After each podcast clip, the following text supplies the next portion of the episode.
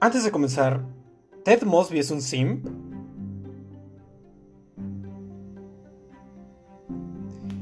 Hola gente, ¿cómo están? Bienvenidos a esta nueva y recargada temporada donde seguiremos hablando de lo que sea, sin filtros ni nada por el estilo.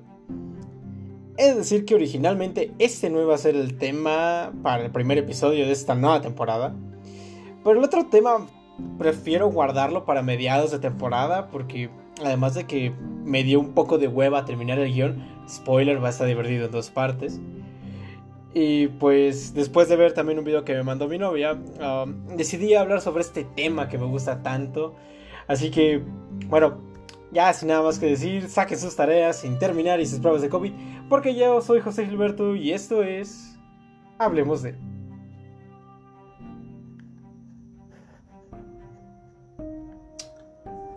No está muerto lo que yace eternamente, y con los extraños eones, hasta la muerte puede morir. Una de mis frases favoritas de uno de mis escritores favoritos, H.P. Lovecraft, un escritor inglés bastante interesante cuyas obras literarias han servido de inspiración para muchos otros autores como Stephen King, William Hope Hudson, Ramsey Campbell, Brian Lumley, entre otros. Pero, ¿qué hizo este señor para recibir tantos elogios? ¿Qué es lo que hizo para que tantos autores y otros medios admiraran sus obras? Pues digamos que, entre comillas, creó un concepto muy interesante y que es el tema que nos trae hoy aquí, y es el horror cósmico, un concepto tan extraño como chingón, en el cual nos podemos encontrar desde criaturas con tentáculos y no, el hentai de tentáculos no se puede considerar como horror cósmico, puercos, hasta dioses de otras realidades. Algo así como Terraria pero la verdad es que no lo he jugado suficiente como para confirmarlo. Y es que en lo que todo este concepto se basa es en la insignificancia de, pues, como tal el ser humano, ¿no? Eh, ante los errores de, pues, de todo el cosmos. Similar a lo que una hormiga debe de sentir cuando estamos a punto de aplastarla, porque, pues, si miramos hacia el cosmos, nosotros no somos más que eso, una hormiga. Y Lovecraft entendía esto de una manera bastante particular. Y es por eso que su mitología tiene a muchos seres, entidades y criaturas de inmenso poder que llevarían a quien sea a la locura. Pero, ¿por qué? Bueno, es parte de la esencia de este concepto. Porque algo a lo que los seres humanos más le tememos no es al SAT ni a la delincuencia organizada, sino a lo que no entendemos, como el SAT. Y es que no sé ustedes, pero si a mí me estuviera persiguiendo algo, mínimo me gustaría saber que tiene una forma definida. Digo, ya sea un chacalón o un hombre lobo. Esto se expresa mucho mejor en un relato del mismo Lovecraft llamado... Ah, si mal no recuerdo, se llamaba... Bueno, se llama La Bestia sin nombre. Y pues a priori la historia trata de dos güeyes que pues entran a una mansión por X o Y razón y en su interior encuentran una criatura indescriptible, algo que no pueden nombrar porque esa criatura cambia a voluntad su forma. Y pues, por lo tanto, no puedes ponerle un nombre. Bueno, claro, podrías decir que es una quimera, pero ¿y si se volviera algo más atemorizante que una quimera? ¿Y si fuera algo más allá de nuestra comprensión? Sí, o sea, es que imagínense, o sea, desde podría ser desde un ser omnipotente e idiota que danza en el centro del caos del universo, hasta seres de sonido espectral que atormentan a un pobre músico. O por qué no, incluso podría ser una aldea de seres mitad humano y mitad pez. No lo sé, son cosas totalmente desconocidas, pero completamente locas. Y no solo los escritores se han aprovechado de pues de este concepto tan bonito, ya que el cine también está plagado de historias increíbles y que representan de una cierta manera el horror cósmico. Sí, sí, la verdad es que sí.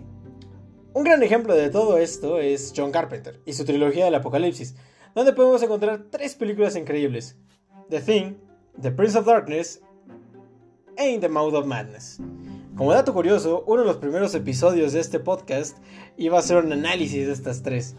Pero me dio hueva. Y es que toda esta trilogía es una representación de lo increíblemente extraño e interesante que puede ser el horror cósmico. Para empezar tenemos a The Thing, una película que nos cuenta la historia de un grupo de científicos que encuentran una extraña criatura en el hielo y la cual es capaz de asimilar e imitar a cualquier tipo de organismo. Claro, menos la materia inorgánica que se tenga. Luego tenemos a The Prince of Darkness, una antigua entidad oculta debajo de una iglesia abandonada y que puede alterar la mente de los humanos y cuyo propósito es liberar a otra entidad aún más poderosa. Y bueno, ya para finalizar tenemos a la que muchos consideran uno de los mejores en cuanto al cine de horror cósmico. Y así es, me refiero a In the Mouth of Madness. una película que realmente ni yo entendí. Pero les puedo decir que hay una entidad en un pueblo que puede alterar la realidad a su gusto. Y es bastante interesante porque incluso hay pequeñas referencias a distintos relatos de Lovecraft. Y es que esta trilogía es tan querida por los fanáticos del horror cósmico porque pues de eso trata realmente el horror cósmico. Bueno, no realmente, porque es un concepto bastante complejo. Pero quien les diga que lo entienda, está mintiendo, amigos. En serio, si ustedes escuchan a un güey mamador que está diciendo que le entienda el horror cósmico, de huevos está mintiendo. Es como decirle que le entiendes a la historia de zombies, que de hecho también tiene ciertas, ciertas cositas de horror cósmico, por si no lo sabían. Y más en el Black Ops 3, ¿eh? en serio, es una locura. Pero bueno, toda esta trilogía del apocalipsis de John Carpenter, pues representa todo esto que es más o menos el horror cósmico, ¿no? Eh, de seres fuera de nuestra comprensión, de entidades que están por encima de todo lo que conocemos. Otra de estas, por ejemplo, podría ser eh, The Lighthouse. Uy, esa, en serio, me encanta esa película, en serio, me encanta. Y más en esa escena en donde William the grita Hark muy buena, neta, preciosas actuaciones. Y es que, pues neta, piénselo, o sea, tiene todo para hacer una buena novela de horror cósmico. Una entidad extraña, la cual yo digo que es el faro. Personajes que deciden la locura lentamente, una atmósfera sombría, el mar. En algún punto William Defoe tiene tentáculos, así que bastante buena. Pero no se lo quiero dejarlos con esas cuatro películas, así que vamos con otras películas chingonas de horror cósmico. Tenemos Annihilation, The Empty Man, The Color Out of Space, 2001, Odisea en el Espacio. Y sí, quien diga que no, tan solo piense de dónde diablos salió ese monolito. Sin mencionar que la película como tal tiene un aura medio siniestra. No quiero dar spoilers, pero solo diré que el monolito aparece también en la luna. Y hablando de lunas, esto me lleva a la siguiente, la cual es Alien. Alien neta me gusta bastante, neta esa, bueno, todas las películas que he dicho son de mis favoritas, la verdad. Annihilation me gusta bastante porque representa también parte de lo que es el horror cósmico, lo cual es que no entendemos. En esta película cae un meteorito en una costa, en un faro, en un faro también. Y esto genera un campo de distorsión, lo cual hace que se altere la composición orgánica de muchos organismos. Y entonces un grupo de científicas va y empieza a investigarlo, pero pues se dan cuenta que es una entidad cósmica de la cual no tienen entendimiento. Está muy chingona. The Empty Man... Mm, la verdad es que tendrían que verla para, para, realmente saber de qué trata. Solamente les voy a decir que tiene el concepto de tulpa. Y para los que no sepan qué es una tulpa, está muy cabrón también. The Color Out of Space, bueno, uno de mis relatos favoritos de Lovecraft, sinceramente un meteorito cae en una granja en el estado de Arkham, si mal no recuerdo. Y pues esto desata algo muy similar a Annihilation. Porque empieza a crear como un campo de distorsión y empieza a mutar el agua, las cosechas. En, la película empieza a mutar a las alpacas de, de Nicolas Cage y empieza a atormentar la mente de, de, los residentes de esta granja. Y es que se supone que este meteorito es como una entidad llamada el color o algo por el estilo. ah, sí, les mencionaba también la siguiente película, Alien. Alien en serio es una muy buena película.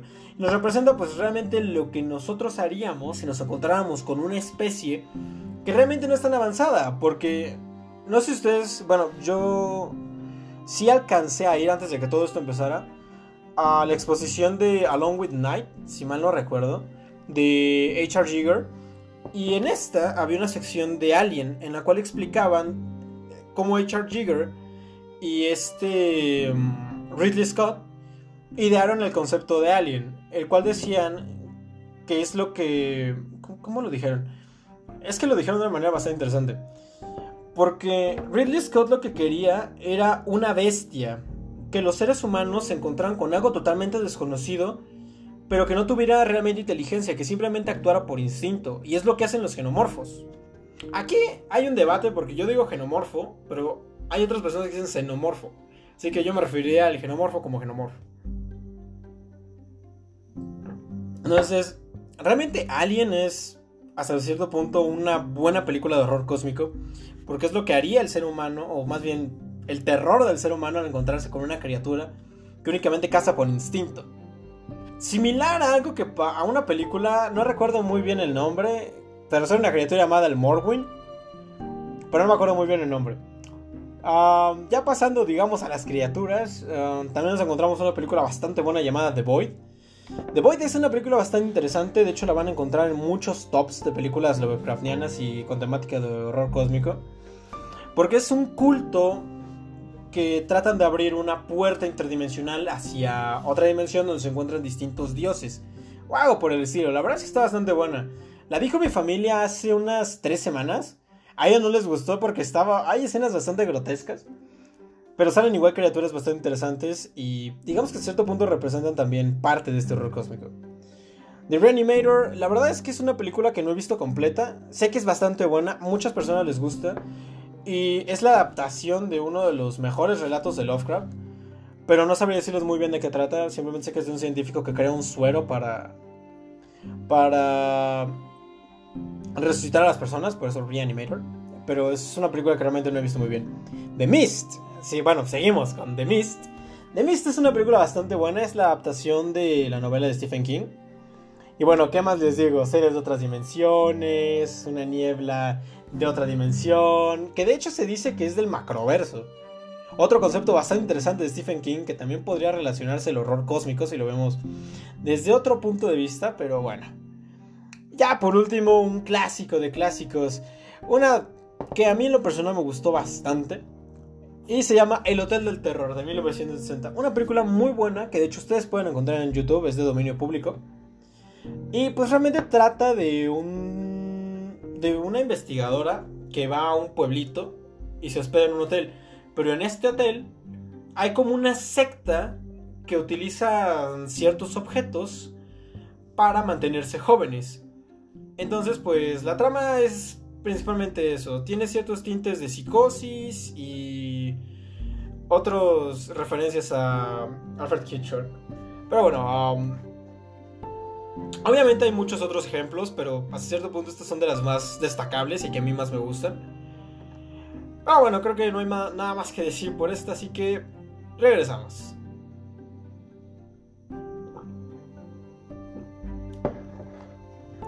Y si de temer entidades o criaturas que no entendemos se trata, preguntémosle a la religión católica qué se siente.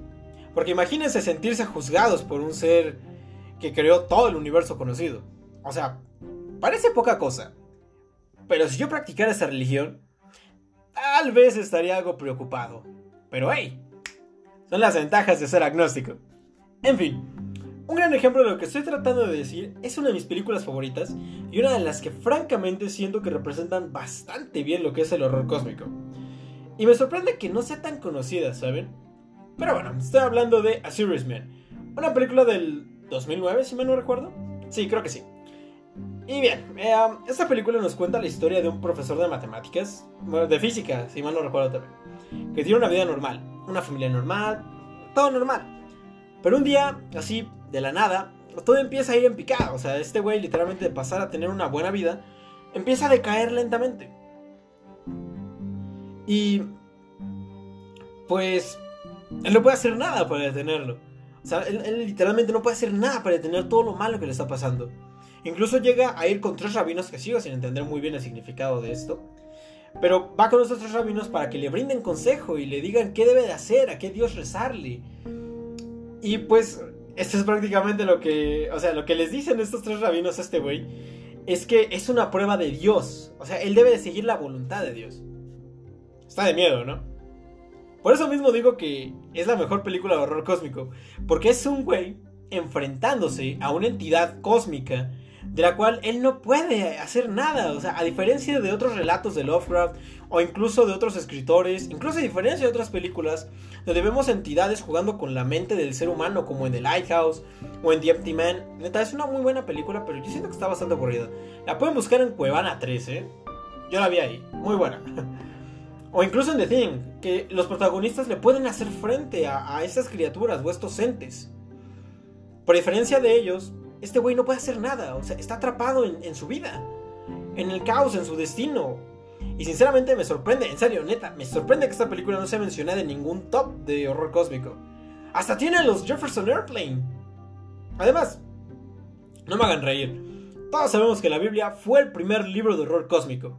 Digo, ¿alguien ya leyó Apocalipsis? ¿O al menos vio la descripción de los ángeles? Porque hay como 20 TikToks sobre eso. Y apuesto que otros 20 de YouTube. Pero bueno, ah, ya hablamos de libros, ya hablamos de películas, incluso ya metimos a la religión en esto. Creo que solo resta hacer una cosa y es dar mi conclusión y opinión sincera y honesta. Ah, ya se me acabó mi agüita. Ok. Yo creo que el horror cósmico es uno de los conceptos de horror más interesantes por todo lo que lo que puedes hacer dentro del mismo. Porque pues literalmente puedes meter deidades perdidas, demonios espaciales, monstruos con tentáculos, ángeles con tres cabezas. Y así como el anillo de linterna verde, la imaginación es tu límite, hermano.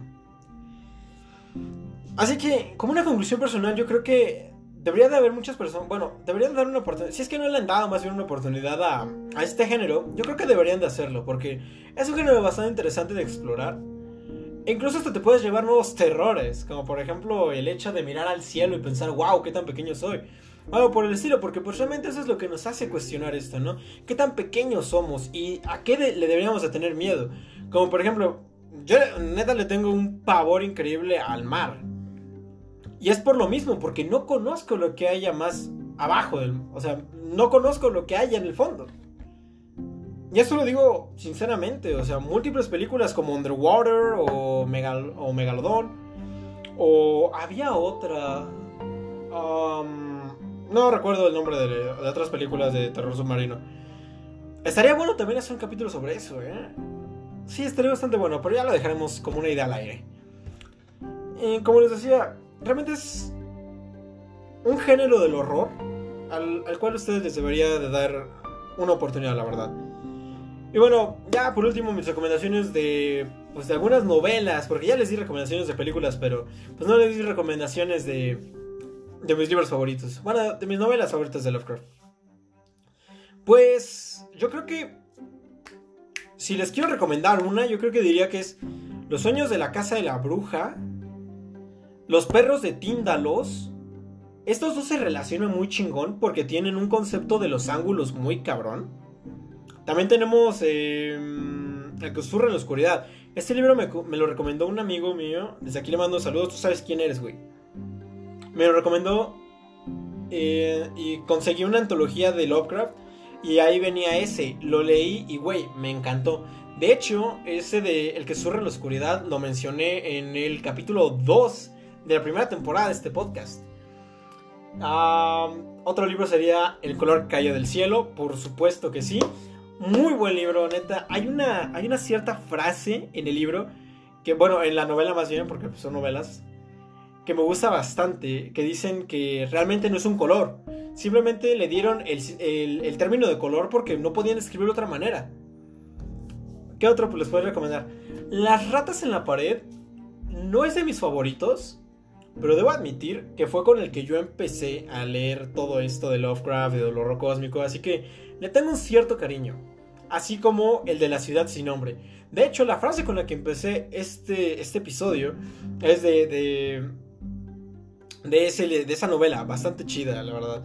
A mí se me dejó cuestionando bastantes cosas. por decir otras, podría decir El horror de Dunwich. Y ya para finalizar estas recomendaciones, uno de mis personales favoritos, bueno, todos estos me gustan bastante, pero si hay uno que me encanta y que incluso lo recomendé a mi novia, es la música de Eric San. Puta, güey la música de Eric San, besto novela de Lovecraft, en serio, súper chingón. Y pues bueno, entre otros. Así que regresamos.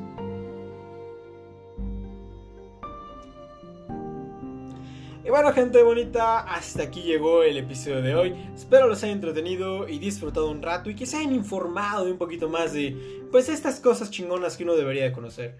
No se olviden seguirnos en, bueno, seguirnos.